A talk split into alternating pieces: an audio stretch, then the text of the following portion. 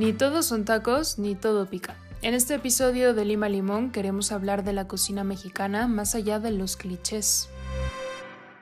Yo soy Gabriela y ella es Maite. Hemos buscado y buscado comida en Madrid que nos recuerda a casa y nos ha costado. Yo creo que uno de los errores de, la, de cómo se ha eh, introducido la cocina mexicana en España es que no ha sido defendida desde manos mexicanas. Ella es Estefanía, 50% de Tamán. El otro 50% es Luis Ángel. Pues ahora mismo aquí tengo el arrocito rojo. Tamán es un restaurante en el centro de Madrid. Pollo a la chiete, que lo tengo aquí. Pollito de chiete. Esto no, no, no me malinterprete, no quiere decir que una persona que no sea mexicana no pueda cocinar sabores mexicanos, pero sí es importante tener un conocimiento sobre ella. Es una cocina compleja, antigua, amplia. Estefanía les va a contar. Estefanía nos plantea algo sobre los chiles en lo que nosotras, que crecimos en México, no habíamos pensado. Por ejemplo, los chiles es algo que no se puede aprender en teoría.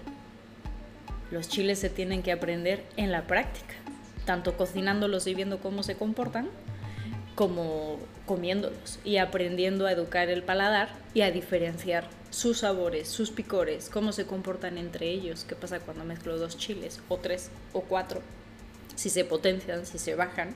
En estos últimos años hemos notado que en Madrid han abierto muchísimos restaurantes mexicanos. Ha habido un boom muy, muy, muy notorio. O sea, yo, yo siento que cada 15 días se da una nueva apertura. Según la página web Mexicanos en España, en todo el país hay unos 360 restaurantes.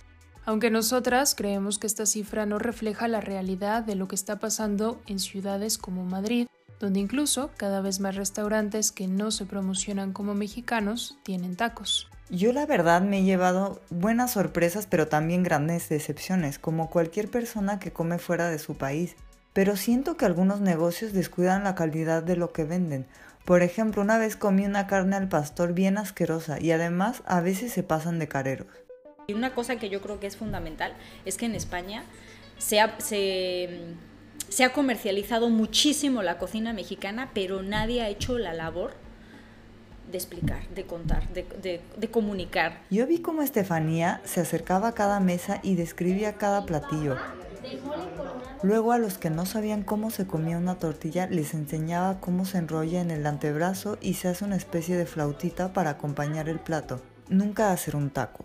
A veces pensamos que algunos platos de México pueden ser muy extraños para el público español, pero en realidad la gastronomía mexicana y la española tienen más en común de lo que parece y de repente conexiones que parecen muy locas, pero no, porque muchas veces me ha pasado que al servir platillos con un ingrediente como es el chile ancho, que no se come en España, que son platillos que estás viendo por primera vez, y, de, y me ha pasado un montón que de repente la gente me dice, ¿te puedes creer que me sabe a un guiso que hacía mi abuela? Y mi abuela es de X, La Rioja, de donde sea. Digo, ¿ah, sí? ¿Te acuerdas que llevaba? Ah, pues llevaba esto, esto, esto. Y ñoras. Ahí está el tema. Sus ñoras son nietas de nuestros chiles. Ahí tienen la, la conexión, ¿no? Luis Ángel y Estefanía tomaron una decisión valiente. Decidieron no incluir tacos en la oferta de Tamán, a pesar de que esto puede ser lo más fácil de vender a un público extranjero. Veían que no había tacos y nos decían, pero no hay tacos. No, no tenemos tacos. Y y muchas veces la, lo segundo que decían era, pues entonces, ¿qué comen? Y ya era, fue cuando dijimos, mira, si rompemos esto, si, si, les, si, les, si les hacemos este, si les hacemos cortocircuito en esta idea preconcebida de que únicamente comemos los tacos de pastor, los tacos de suadero, los tacos de carnitas, si les decimos que no hay eso, ya inmediatamente este, llega la pregunta, entonces, ¿qué comen en México? Me acuerdo que una vez que vine con amigos, uno de ellos se empeñaba en hacer tacos con todo lo que le ponían en la mesa, incluso cuando Estefanía le insistía que esa comida no era en concreto para hacer tacos. Pues fíjate que yo donde, donde he encontrado eh, el truco para que me entiendan cuando yo les explico las diferentes técnicas de comer con tortilla, y que no se nieguen y que no se empeñen en, en, hacer tacos de los platos porque pierde el sentido completamente el platillo, ha sido, para que haya una empatía, poner un ejemplo con su cocina. Y entonces ahí hay un clic. Pues fíjate, con lo de la tortilla, yo siempre le pregunto a la gente, ¿a ustedes les sabe igual comer jamón con pan que un bocadillo de jamón? La respuesta es fulminante. Evidentemente no. Pues no sabe igual comer un taco de algo que acompañar un platillo con una tortilla. Igual.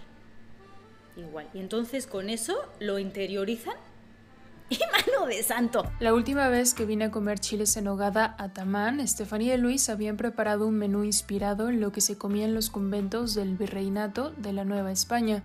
Muchos de los platos de ese día surgieron de un recetario que se le atribuye a Sor Juana Inés de la Cruz.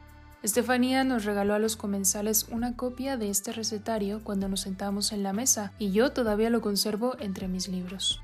En el menú de ese día se servían platos como el manchamanteles o el ante de betabel, pero el plato central eran los chiles en nogada. Estefanía nos cuenta que justo considera que es el plato más representativo de los vínculos entre la gastronomía mexicana y la española. Uy, pues esa historia es muy bonita, fíjate. No sé si ya la saben, ¿eh? pero les voy a contar. Eh, el chile en nogada es un chile relleno que se llama chile poblano porque es en su versión fresca, en seco recibe otro nombre. Y ese chile fue creado por los españoles, no existía en México. En México cuando llegaron los españoles había, un, creo, creo eh, si no estoy mal, unos 10, 12 chiles salvajes, endémicos, por lo menos en la zona centro, ¿eh? porque mm. vamos a repetir que México está enorme. Este, y uno de ellos era el chilaca, todavía existe, alargadito y picosito. Entonces que los españoles lo que le pasó es que no entendieron la cocina mexicana en el sentido de los sabores picosos, ¿no? O sea, sí tenía un punto rudo se comía bastante picoso, aunque, aunque hubo muchísimas cosas, ¿no? La que dejaron escrito que, que eran súper sofisticadas y que les mm. dejaron impresionadísimos, ¿no? Con ingredientes técnicas y lo evolucionados que estaban, pero lo del picor era un tema. Entonces, como se instalaron tantas sedes de, religiosas, eh, a los monjes se le daba muy bien todas las, las, artesanías y en este caso agricultura y tal, ¿no? Y entonces se les encarga que por favor se lleven las semillas del chilaca y las cultiven en España. Entonces se las traen en los barcos y como ya habían estado en África, habían encontrado en África una especie de pimiento que no picaba. Entonces hicieron un injerto del pimiento africano y del chilaca mexicano. Mm. Y entonces eso en España, cuando crecieron las matas, las probaron y, y les valió, les sirvió porque dijeron, no pica, pero sabe a México. Y entonces dijeron, aquí la hicimos. Y les pidieron, devuelvan las matas a México. Entonces ahí que se regresan en los barcos y se topan con que cuando llegan a Puebla y lo vuelven a, cultivar, ustedes saben que hay poblanos que pican y poblanos que no pican, ¿no? Es un poco aquí como los del padrón pues pasó porque descubrieron que esas semillas, si las plantas en las lomas de los volcanes, que hay cinco volcanes en, Puebla, como esa tierra está potentona, el chile sale bravo. El chile recuperó lo que era suyo.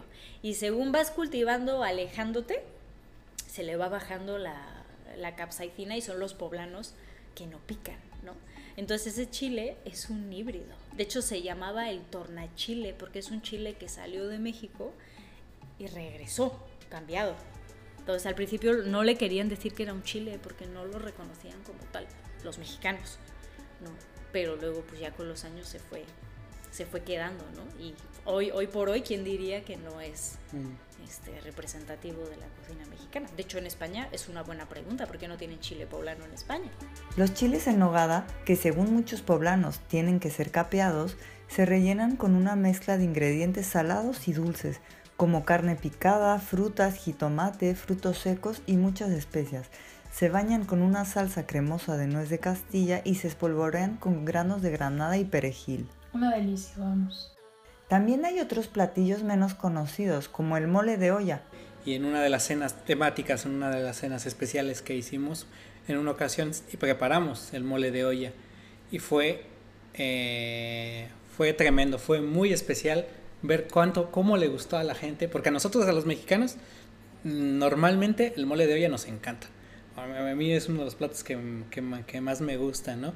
Entonces, eh, después ver que ese, ese disfrute, ese sabor tan sabroso no es exclusivo de que tú como mexicano lo reconozcas lo, y lo valoras y te, y te emociones con él, sino que se puede llevar a que una persona que jamás había probado ese sabor, que no conocía, no conoce el choconostle, que no, había, eh, que no ha viajado a México, que a lo mejor este, no, no tiene ninguna relación con, con México, prueba por primera vez ese plato y lo disfruta igual, y lo disfruta muchísimo y, le parece eh, delicioso.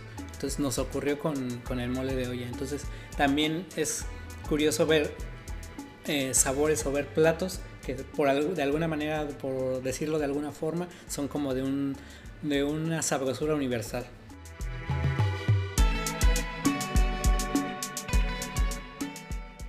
Una sabrosura que da lugar al encuentro de dos culturas en la mesa, que por cierto no lo hemos dicho, pero tamán significa lugar donde se encuentran.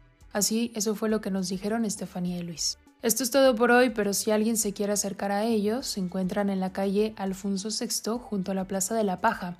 Ah, y solo trabajan bajo reserva que se hace a través de su página web.